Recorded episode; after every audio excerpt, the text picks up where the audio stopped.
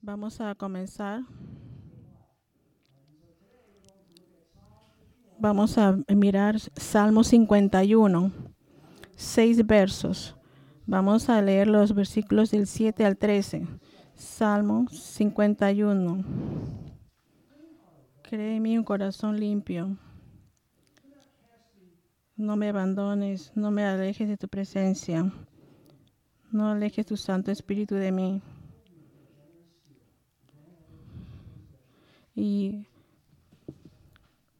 voy a enseñar tus tradiciones a mis enemigos. Oremos. Padre, venimos hoy día a tu presencia entre mucha gente para orar por regeneración, para oír tu palabra. Enséñanos. Abre nuestras mentes, nuestros corazones para recibir tu palabra. Aleja las distracciones. Usa tu palabra. Bendice a la gente. Deja que tu nombre sea glorificado. En nombre de Cristo Jesús. Amén. El 22 de agosto de 2021 prediqué un sermón titulado uh, Contra ti, solo a ti, del Salmo 51 de 1 a 6. Y dijimos que el Salmo 51 es un salmo de arrepentimiento y restauración a Dios. Y el fondo de este salmo, que puedes leer en 2 de Samuel capítulos 11 y 12, comienza con el ejército de David saliendo a la guerra, pero David se queda atrás en Jerusalén y una tarde, mientras caminaba por la entrada de su palacio, ve una hermosa mujer bañándose al otro lado del camino y descubre que ella es Bexabé, la esposa de Urias, elitita, uno de sus poderosos hombres, quien está en el campo con el ejército arriesgando su vida por David y por Israel. Pero David, impulsado por la lijuria, la llama a su palacio y tiene una aventura y ella se queda embarazada. Y David trata de encubrirlo llamando a Urias de vuelta al campo, esperando que duerma con su esposa. Y todos pensarán que dejó embarazada a su esposa y que el bebé era suyo. Pero Urias es un tipo noble y no dormirá en casa con su esposa mientras que sus compañeros soldados están durmiendo en el campo. Así que intenta, David intenta de otra manera hacer que se acueste con su esposa hacer que se emborrache con la esperanza de que se vaya a casa y se acueste con su esposa. Pero incluso borracho, Urias es un tipo bien parado y se niega a irse a casa y en su lugar duerme en los escalones del palacio de David. Así que David ahora está desesperado y recurre al asesinato y le da a Urias una nota y a Joab, el comandante del ejército, y la nota le dice a Joab que ponga a Urias en el frente del enemigo y luego se retire de él para que lo derriben. Y de hecho es derribado. Y un poco después de eso, David se casa con Bexabé.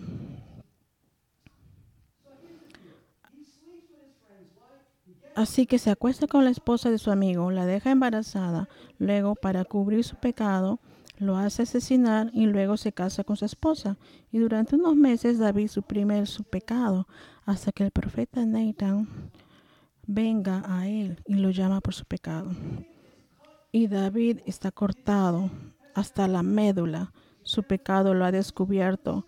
Y en los versos del 1 al 6 del Salmo 51 lo oímos gritar a Dios por el perdón de sus pecados reconoce y confiesa su pecado porque reconoce sus transgresiones y su pecado está siempre delante de él. Luego dice en el versículo 4, contra ti, contra ti he pecado y he hecho este mal ante tus ojos, que puede ser encontrado justo cuando hablas e inocente cuando juzgas. Y conoce la causa, la raíz de su pecado, es que fue traído en iniquidad. Así que he heredado mi naturaleza de pecado para mi Padre, que lo heredó de su padre, que en última instancia lo heredó de Adán, como todos los hombres lo han hecho. Así que David está roto por su pecado, está afligido por lo duro y malvado su corazón es y como ha pecado contra Dios y quiere desesperadamente ser perdonado y restaurado a Dios. Bueno, hoy, más de un año después, me gustaría ver los versículos del 7 al 13 del Salmo 51, donde David sigue clamando a Dios en un sermón titulado Créeme, un corazón limpio, usando un esquema de tres puntos. Las 1. La súplica del perdón de David. 2. La súplica de David por la renovación. Y 3. La súplica de David por la restauración. 1. La súplica del perdón de David. Versículos de 7 al 9. Púrgame con hisopo y estaré limpio. Lávame y seré más blanco que la nieve. Hazme oír gozo y alegría para que los huesos que has roto se regocijen. 9. Oculta tu rostro de mis pecados y borra todas mis iniquidades. Ahora,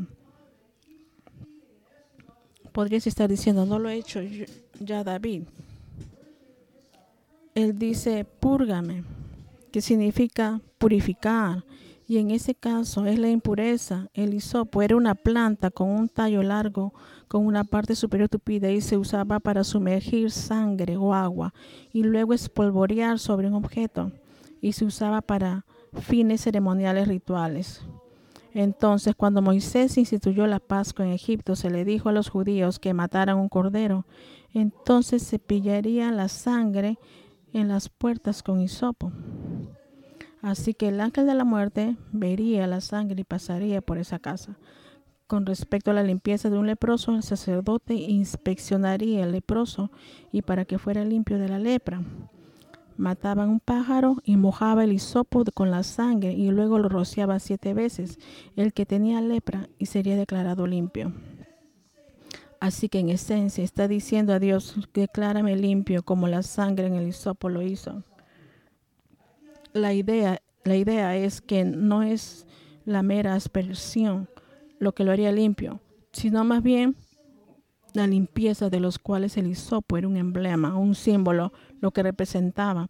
Por lo tanto, David estaba buscando un cambio interno que dependía de una ordenanza externa para cambiarlo, a diferencia de las multitudes de hoy que dependen de un bautismo físico, de una confesión que le hicieran un sacerdote, o lavarse en un río, o orar tantas veces al día, o que oraran la oración del pecador para purgarlos de sus pecados. Así que David estaba buscando a Dios para hacer una limpieza espiritual y moral y para hacerlo en conexión con el sacrificio especificante de un sustituto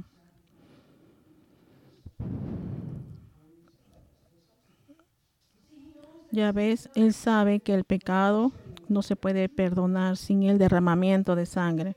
Así que quiere la sangre espiante, espolvoreada sobre él.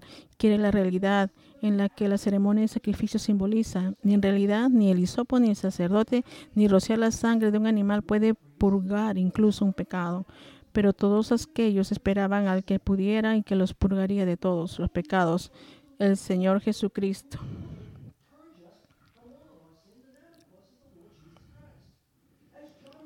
Como dijo Juan el Bautista en Juan 1.29, he aquí el Cordero de Dios que quita el pecado del mundo.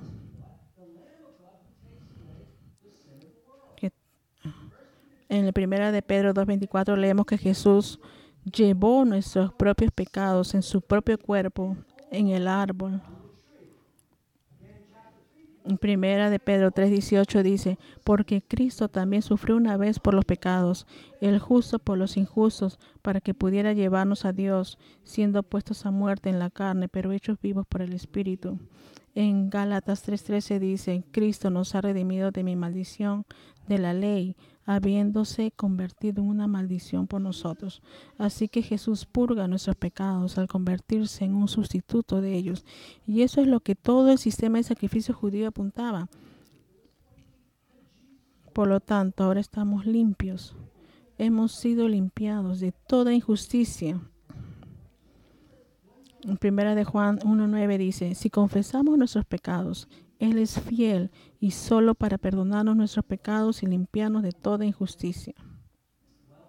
Bueno, entonces David dice, lávame y seré más blanco que la nieve. Y lávame literalmente significa realizar el trabajo más completo, uno que lavaba la ropa. Y en ese caso, alguien que blanquea la ropa sucia. Y David no está orando para que Dios lo salve, porque ya está salvo. Ya es un hombre según hombre según el propio corazón de Dios. Ya es el dulce salmista de Israel.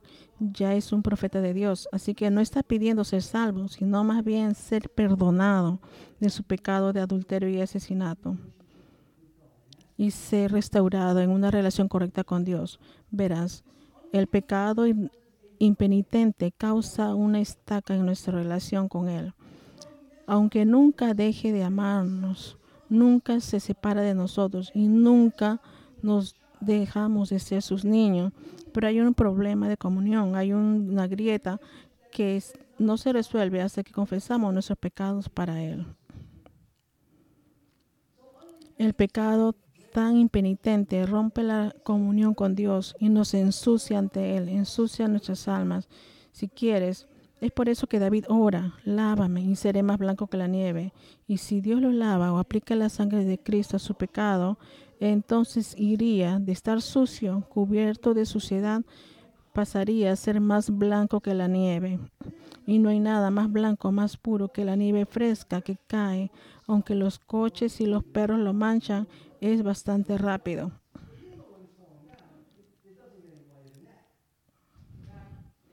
En hecho, leemos en Isaías 1.18, dice que a Judá, ven ahora y razonemos juntos, dice el Señor. Aunque tus pecados sean como esta escarlata, será tan blanco como la nieve. Aunque sean rojos como el carmesí, serán como la lana. Así que David le pide a Dios que lo lave y luego le pregunta, hazme escuchar gozo y alegría. Y el gozo y la alegría llega al que ha sido purgado y lavado de sus pecados. Gozo y alegría son palabras similares y demanda ambos por énfasis y que gran gozo y alegría en su alma. Y ten en cuenta que dice, hazme escuchar gozo y alegría. Y esa es la voz del perdón. Y esa es la voz del perdón que está causando el gozo y la alegría. Lo que deseaba escuchar era la amable voz de Dios pronunciando su perdón. Qué bueno debe sentirse para el acusado escuchar al juez leer el veredicto del jurado de no culpable.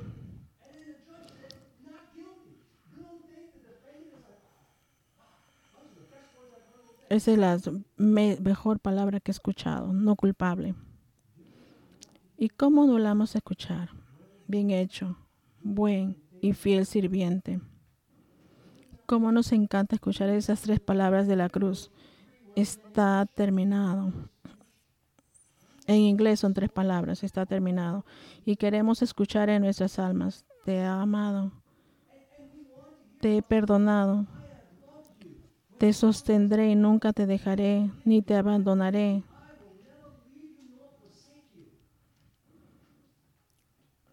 Y he eliminado la escritura a mano de los requisitos que estaban en tu contra, tener los clavos en la cruz.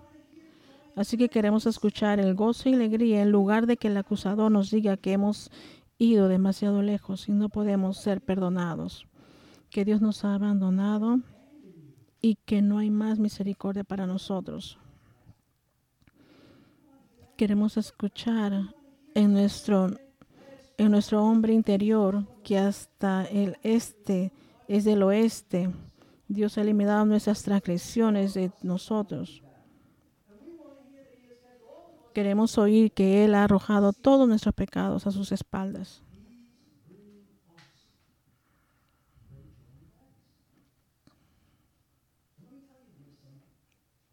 Déjeme decirle, querido santo, debería traernos gozo y alegría escuchar a los santos alabar a Dios, cantar salmos e himnos y canciones espirituales y escuchar la palabra de Dios leída, enseñada y predicada.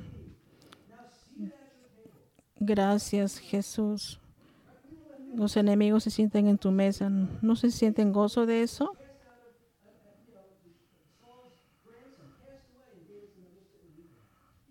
Ahora, si Dios permite que David escuche el gozo y alegría de, nuevo, entonces los huesos que él tiene rotos se regocijará.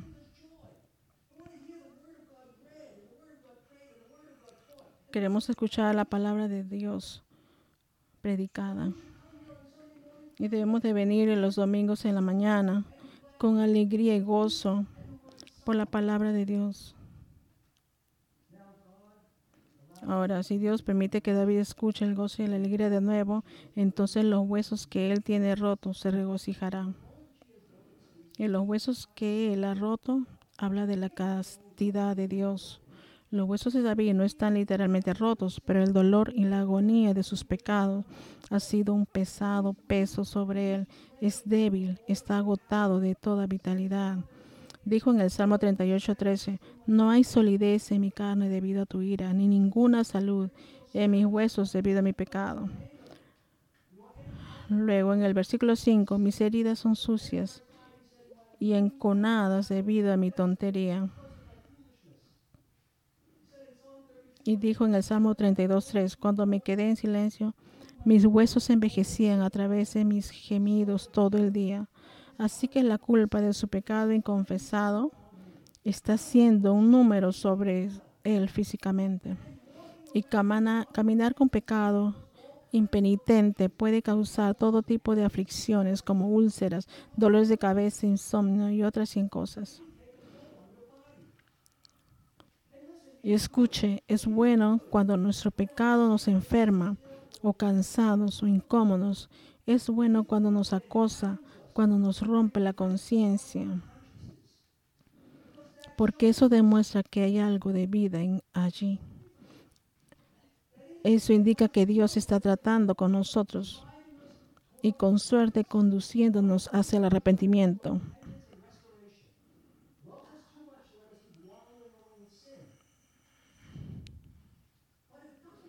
Pero si no nos molesta, si estamos de acuerdo con nuestro pecado impenitente, si de alguna manera lo hemos justificado, seguiremos pecando hasta que Dios nos derriba o nos saque, como hizo con los santos en 1 de Corintios 11, que fueron a abusar de la mesa del Señor. Algunos de ustedes son débiles, algunos de ustedes duermen. Ahora la pregunta es, ¿Alguna vez te has roto los huesos por tu pecado en sentido figurado hablando? ¿Alguna vez te ha enfermado el pecado? ¿Te ha causado un gran dolor o te ha hecho ser débil? Es figurativamente hablando. Escucha, no nos romperán el pecado ni tenemos una visión baja de Dios, una visión baja del Dios. Y una visión baja del pecado y tenemos una visión alta de nosotros mismos.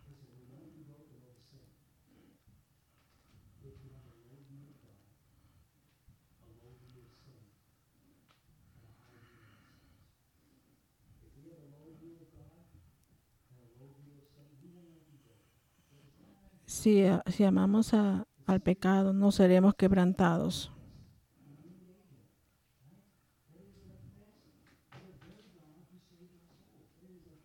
La seriedad del pecado debería rompernos cuando nos involucramos en él, que es una ofensa a Dios. Debería sacudirnos. Cuando estaba hablando con los ancianos de la otra iglesia, dicen que había un hombre joven, estaba culpable de fornicación estaban de preocupados al respecto. Él dice que hablaron con él porque estaba realmente en un problema, pero él dijo, sí, lo hice, no debería haberlo hecho, lo siento, estaba equivocado, en lugar de estar roto y afligido. Es lo que es. El pastor le dijo, no, no está quebrantado, no clama por el perdón a Dios. Debería estar roto por el pecado, ¿verdad? Oremos por eso.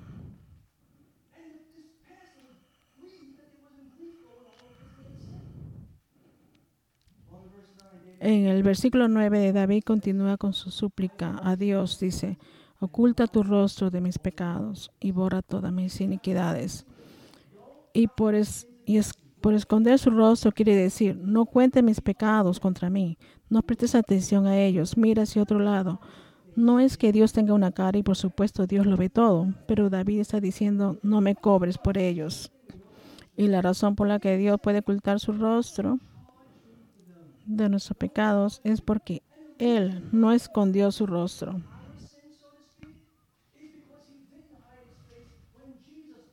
Cuando Jesús lo llevaba en la cruz, vio todos los pecados que alguna vez cometeríamos, tal y como fueron puestos sobre Cristo.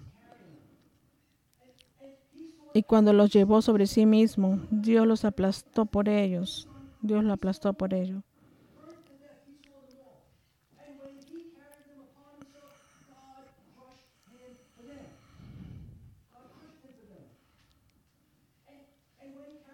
Y lo hizo al que no conocía ningún pecado, fuera pecado por nosotros. Fue perforado por nuestras transgresiones y aplastado por nuestras iniquidades, como dice Isaías 53:5. Y fue la voluntad del Señor de herirlo, lo ha afligido.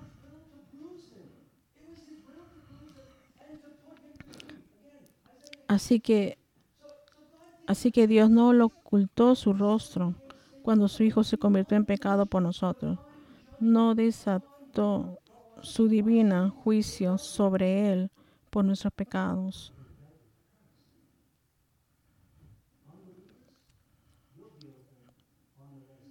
Él pagó la deuda eterna que deberíamos para que pudiéramos estar libres de deudas ante Dios. Así que la razón por la que Dios puede y lo hace ocultar su rostro de nuestros pecados es porque su Hijo se enfrentó la penalización total por ellos. Por lo tanto, Dios nos ve como si nunca lo comprometimos en absoluto. En Cristo somos santos e irreprensibles. Pero no es como Dios opera. Él, castiga cualquier, cualquier pecado.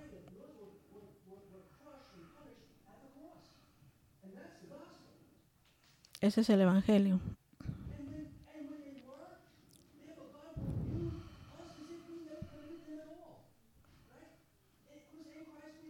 En Cristo somos posicionalmente puros y perfectos. Somos perfectos delante de Dios. En la estimación de Dios, somos santos, perfectos, justificados. Así que David dice, oculta tu cara de mis pecados y borra todas mis iniquidades. Y David ya le ha pedido a Dios que borre sus iniquidades en contra de él, pero ahora añade la palabra todos. Así que borra todas mis iniquidades y todo significa los grandes y los pequeños. Y tachar significa acabar, aniquilar, exterminarlos. Regresando a Julio tenía un poco de aceite de comida en mi chaqueta. Y Angie estaba ahí y me dijo que no había problema, Pastor Piren, y ella sacó un detergente para sacarlo pegajoso y borró la mancha por mí. Lo sacó. Bueno, David no quiere el detergente, él quiere la sangre de Jesús para, para ir. Si quiere que sus pecados sean borrados de su registro, el único lugar donde la borra el pecado es en la cruz. Ningún sacerdote puede borrar tus pecados. No hay ritos religiosos ni negación de uno mismo puede borrar tus pecados. Solo Jesús puede. Y si crees en Él como tu Señor y Salvador, entonces Él lo borró a todos por uno acto de expiación. Nunca más se volverá a hacer, como dice Juan 1 y 7. Si caminamos en la luz como Él está en la luz, tenemos compañerismo uno con otro, y la sangre de Jesucristo, su Hijo, nos limpia de todo pecado. Así que David pidió ser purgado y lavado y que se alejara de sus pecados y borrados. Y esto muestra que no pensó ni por un segundo que podía limpiarse a sí mismo. Sabía que solo Dios podía hacer esto por él. Él sabe que solo Dios podía hacer esto por él. No había un programa para ser una mejor persona, para esforzarse más y para pecar menos. No sabía, como Pablo, que no había nada bueno dentro de él, que solo Dios podía limpiarlo. No porque soy una buena persona, no porque hago pocos errores, no porque lo merezco, así por su amabilidad, por su compasión, por el bien de su nombre. la súplica de perdón de David. Segundo, la súplica de David por la renovación. Del versículos 10 y 11. Cree en mi corazón limpio, oh Dios, y renueva un espíritu firme dentro de mí. No me lance lejos de tu presencia y no me quite su Espíritu Santo. Bueno, David pide perdón, pero no se detiene ahí. Quiere una renovación en su alma. Así que dice, cree en mí un corazón limpio, oh Dios, y crea denota un acto de creación. Y esa palabra se usa en Génesis 1.1. En el principio Dios creó los cielos y la tierra, así que David le está pidiendo a Dios que cree en él un corazón limpio, moral y éticamente.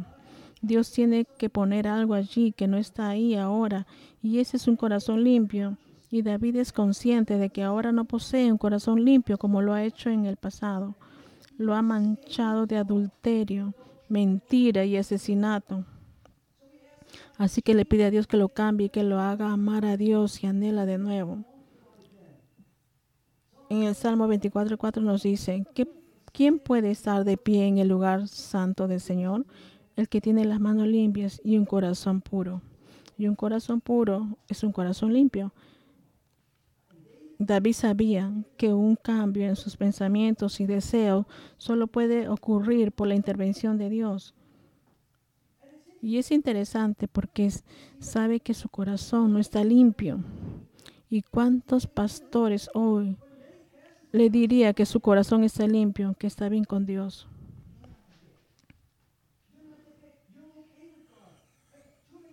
Demasiada gente pone excusas por sus pecados. Oh, has estado pensando por un momento difícil. Ser líder de un trabajo es un trabajo estresante. Oye, ella no tiene que ser tan coqueta contigo. Así que tuvimos un momento débil. Todos lo tenemos. Ah, somos humanos. O son solo un par de cientos de dólares. Todo el mundo lo hace en sus negocios. Escucha, pastor tras pastor en esta ciudad te harán sentir con tu pecado que lo harán. Decirte que tu corazón es bueno. Pero tuviste un, hipo pero no David. Su corazón estaba sucio de pecado y lo sabía y anhelaba que fuera limpiado. Y no le pide a Dios un programa. Y no le pide a Dios por un programa de cinco pasos sobre cómo limpiar su corazón. Le pregunta que cree uno en Él. Escuchen, si amamos al mundo y no a Cristo, entonces lo necesitamos para crear en nosotros un corazón limpio. Y si hemos sido perezosos a servir a Dios, entonces lo necesitamos para crear en nosotros una limpieza de corazón. Si hemos estado albergando una raíz de amargura o no nos reconciliamos con un hermano o una hermana, entonces lo necesitamos para crear en nosotros un corazón limpio. Y algunos cristianos no creen que Dios puede cambiar sus hábitos pecaminosos, que Él puede limpiar las manchas negras de su corazón. Así que dicen, simplemente no pueden dejar de maldecir, o ser un glotón, o estar ansioso, o ver pornografía, codiciar lo que tienen, o mandar, mandar a su marido son adictos.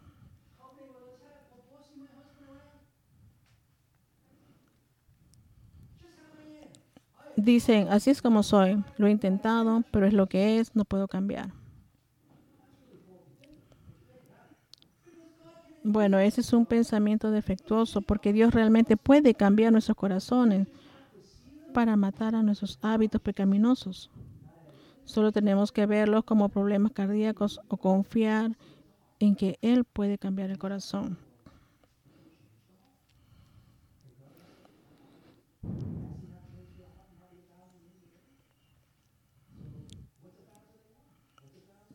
Si ustedes han tratado miles de veces, trate, trate una más.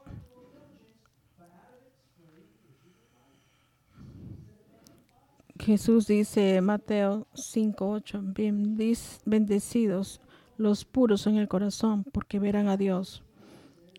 En Hechos 15:9, un corazón limpio es un corazón que se limpia por la fe. Así que un corazón limpio es aquel cuyos afectos y sentimientos se han hecho bien. Corazón limpio es uno que puede oír gozo y alegría. Y así David le pide a Dios que cree en él un corazón limpio y luego renueve un espíritu firme dentro de él. Y renovar significa reparar, restaurar. Y como cuando tienes un par de zapatos viejos y los pules y se ven como nuevos. Así que algo que se renueva se hace para ser como antes.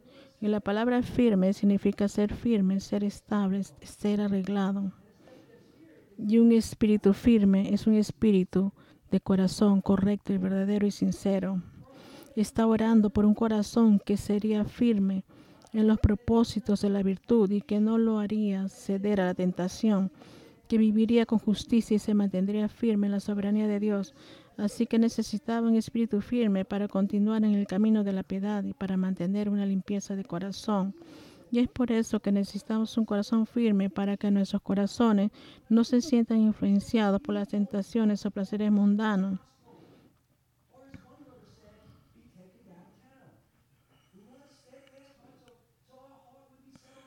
Queremos un corazón firme para que nuestro corazón se fíe en Cristo y en su palabra.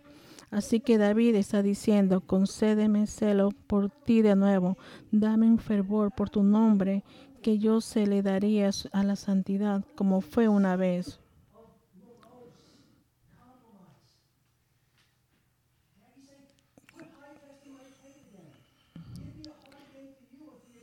Concédeme un poco de calor sagrado en mi vida.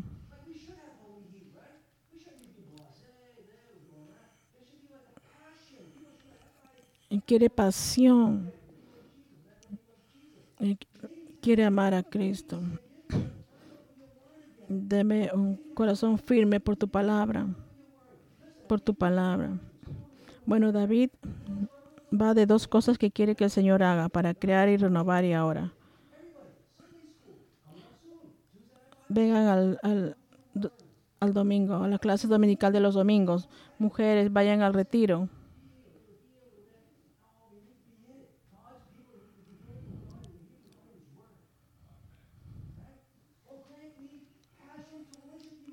Deme pasión por tu palabra.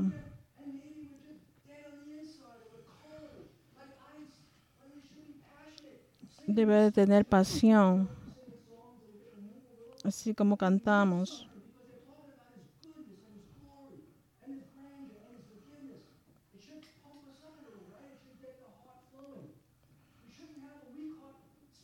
Deberíamos de tener un hipón por el Espíritu Santo.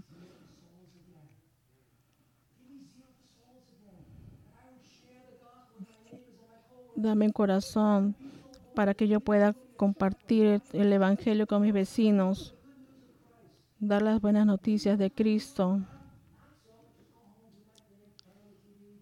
No, pero vamos a la casa, prendemos el televisión, nos sentamos. Hermanos y hermanas,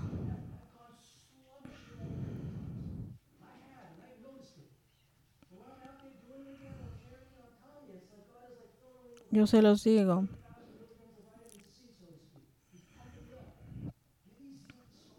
Pedamos al Señor que nos dé el Espíritu.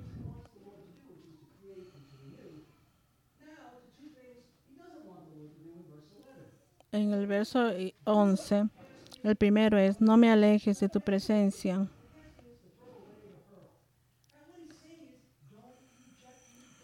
Él está diciendo que no me rechace, que no me deje mi pecado que no me rechaces, que no me abandones, no me dejes en mi pecado y dolor, no me separes de tu presencia, porque no quiero estar lejos de ti, porque en tu presencia hay una gran alegría. Dice en el Salmo 16:11, en tu presencia es plenitud de alegría. En el Salmo 140:13, que el derecho habitará en tu presencia. Ahora, no es para que Dios no siempre esté con nosotros. Él ha prometido en Isaías 41:10, no tengas miedo porque estoy contigo. No te desanimas porque yo soy tu Dios. Y Jesús dijo en Mateo 28:20, y aquí estoy contigo siempre, incluso hasta el final de la edad. Así que no es que Dios nos eche, sino que nos sintamos lejos de Él cuando continuamos en pecado impenitente. No nos sentimos distantes del, del Dios que nos ama y que no, no nos sentimos dignos de estar en su presencia. Pero el verdadero que realmente nos ama, la verdad es, siempre lo somos, porque en Efesios 1.6 dice que somos aceptados en el amado. La segunda cosa, David no quiere que Dios lo haga, es quitarnos su Santo Espíritu. Y algunos ven y dicen, jaja, puedes perder tu salvación. Dios nos da su Espíritu y luego la toma de nosotros para que podamos perder nuestra salvación.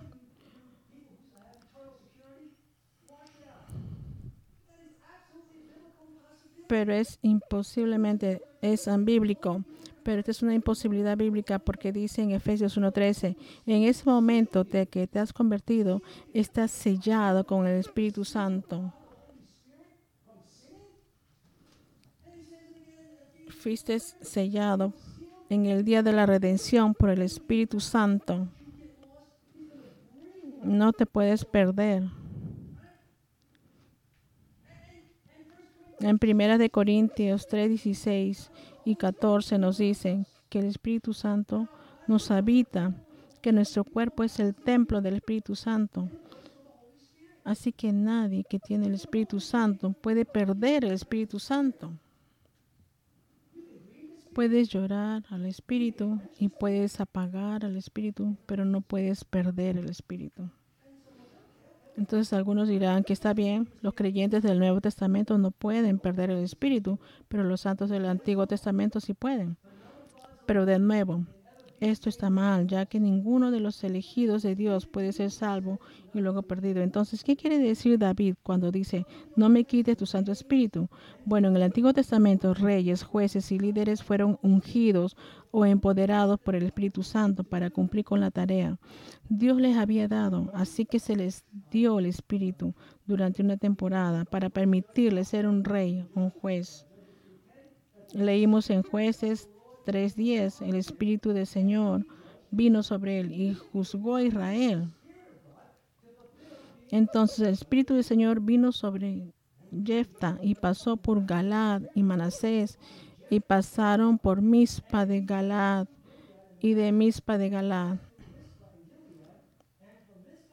y avanzó hacia la gente de Amón.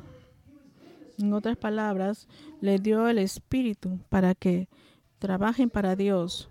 En jueces 6:36, pero el Espíritu del Señor vino sobre Gideón. Luego lo tocó la trompeta y el pisnite se reunió detrás de él. En, 14, en jueces 14:6, y vino el Espíritu del Señor poderosamente sobre él y destrozó al león como una habría destrozado una cabra joven, aunque no tenía nada en la mano. El rey, el rey Saúl fue ungido con el Espíritu para ser el primer rey de Israel, pero debido a su desobediencia a Dios, perdió el Espíritu.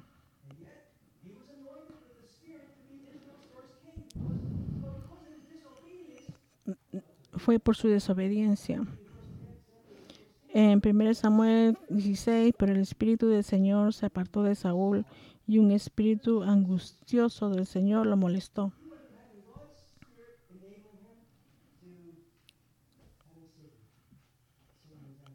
Así que perdió la fuente del poder para gobernar al pueblo de Dios. Perdió las respuestas de Dios a la oración y su sabiduría.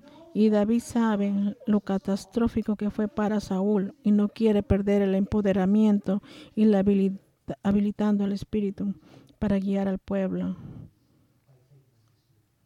Eso es lo que quiere decir, no alejes tu espíritu de mí.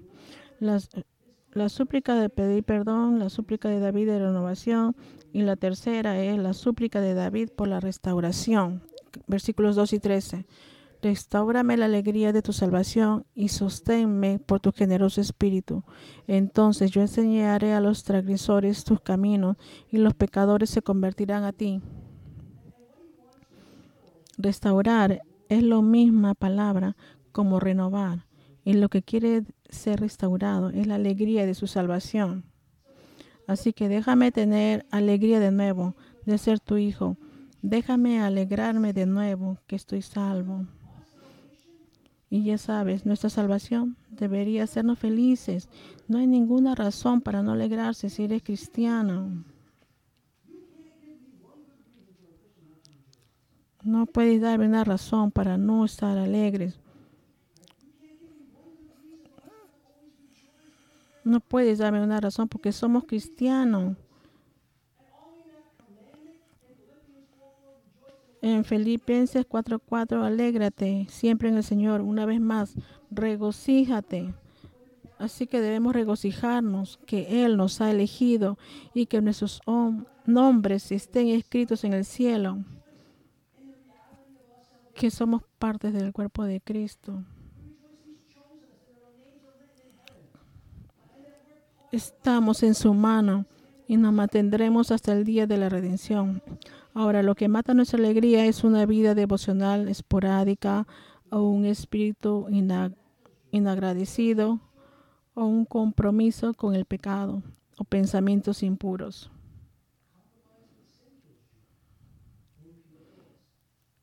o un compromiso o una comprensión inadecuada de la soberanía de Dios y la doctrina del sufrimiento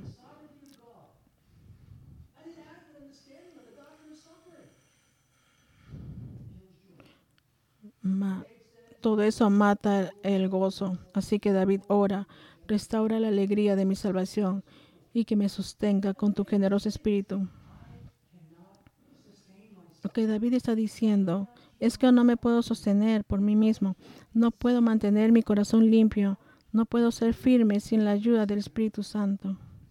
Sosténme para que siempre me encuentre dispuesto a hacer la voluntad de Dios y mantener sus mandamientos. Sin el Espíritu no podemos hacer nada. Una vez más que se establezca la alegría de David en su salvación y está escuchando gozo y alegría y está de vuelta en la presencia de Dios. Enseñaré tus caminos a los transgresores y los pecadores serán convertidos a ti y les enseñará que necesitan ser perdonados por sus pecados que hay perdón en Cristo y les enseñará como alguien que conoce el perdón de Dios de primera mano, porque Él cometió los horrendos actos de adulterio y asesinato. Compartirá con ellos el glorioso Evangelio. Les contará las maravillosas obras de Dios entre los hombres. Compartirá con ellos la forma de Dios de purgar y limpiar y borrar el pecado. Es a través, solo a través del Calvario. Y de eso algunos se convertirán a Dios o algunos serán salvos. Y eso traerá alegría a David, que Dios usa a los pecadores perdonados para llegar a los pecadores que necesitan ser perdonados. Así que si quieres tener una vida que cuente para Cristo, si quieres una vida que atraiga gente a la salvación, Si quieres ser capaz de enseñar a los pecadores los caminos de Dios, entonces tienes que tener una vida que se lava y se purga constantemente. Constantemente lavar y purgarse. Bueno, déjame cerrar dejándote dos pensamientos. El primero es este: la alegría verdadera la alegría verdadera y duradera no se ve afectada por las circunstancias o dificultades, pero se ve afectada por el pecado. Así que la falta de, la verdadera alegría en tu vida e, es porque algo se ha interpuesto entre tú y Dios y que algo es un pecado no arrepentido.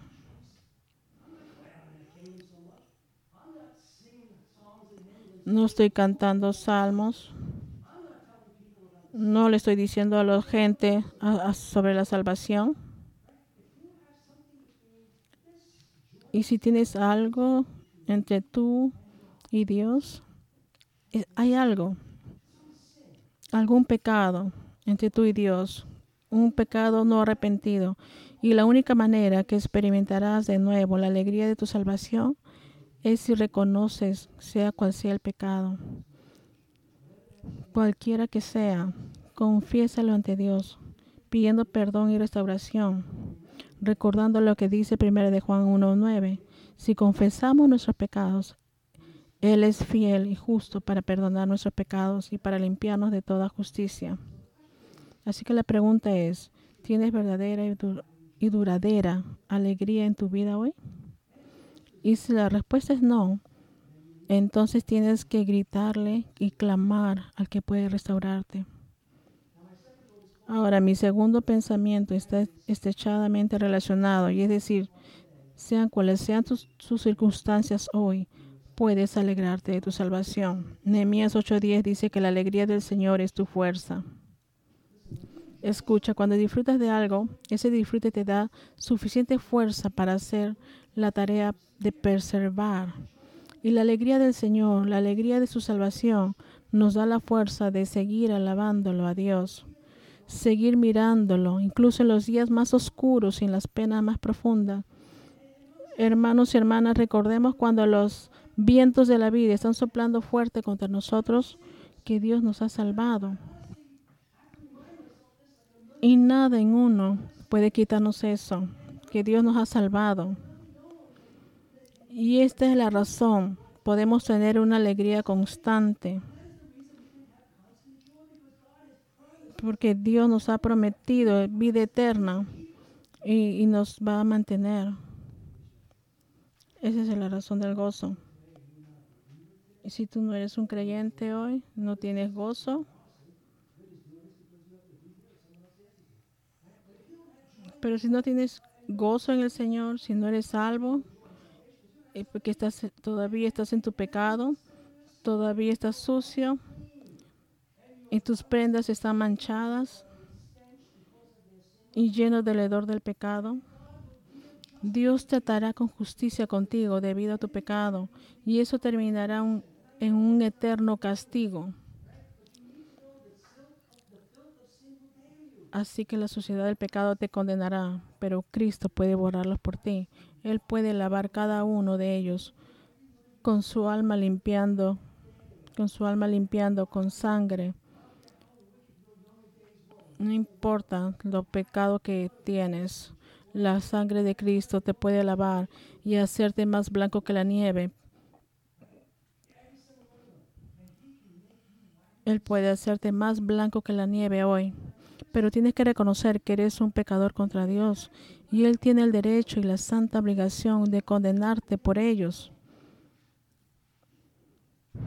Y tienes que suplicarle que te limpie, que lave tu suciedad en Cristo y para ocultar su rostro, que oculte su rostro de tus pecados y para borrar todas las iniquidades. Y te prometo que la autoridad de las escrituras y el carácter de Dios, si lo haces, te salvarán y conocerás la alegría de tu salvación y sabrás, conocerás la presencia de Dios en tu vida ahora y estarás en la presencia de Cristo para siempre. Suplícale por tu perdón